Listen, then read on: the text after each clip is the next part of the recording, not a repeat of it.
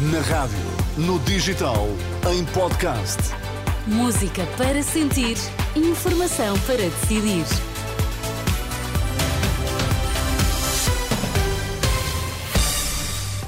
Altura agora para termos as notícias das três na Renascença com José Pedro Frazão. Zé Pedro, os temas agora em destaque.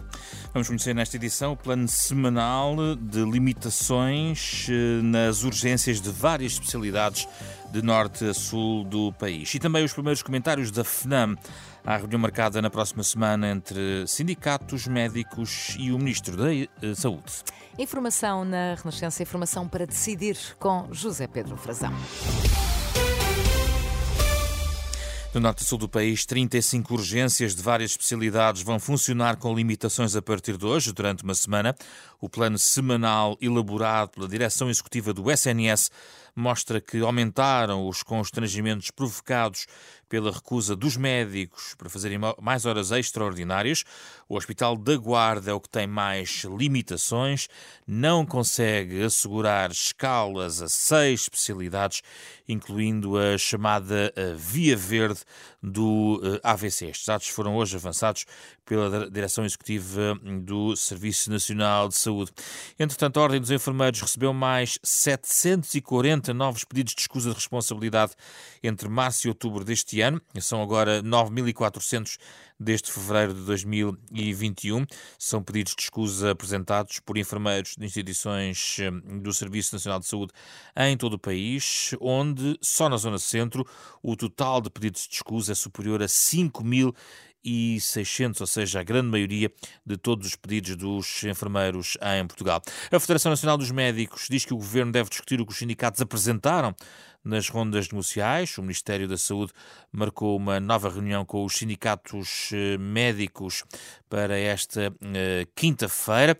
Antes disso, na terça-feira, o Secretário de Estado uh, da Saúde vai receber o Sindicato Independente dos Médicos e a Federação Nacional dos Médicos para discutir temas como a regulamentação das unidades de saúde familiar e os centros de responsabilidade integrados. Joana Bordalo Issá está em Bruxelas para reuniões com a Comissão Europeia para a Saúde e também com eurodeputados. Faça esta convocatória de nova reunião, diz a FNAM que a bola está do lado do Ministro da Saúde. Se o Governo tiver bom senso e quiser refazer esta ordem de trabalhos e discutir o que é urgente e emergente para termos médicos no Serviço Nacional de Saúde, a nossa expectativa talvez mude.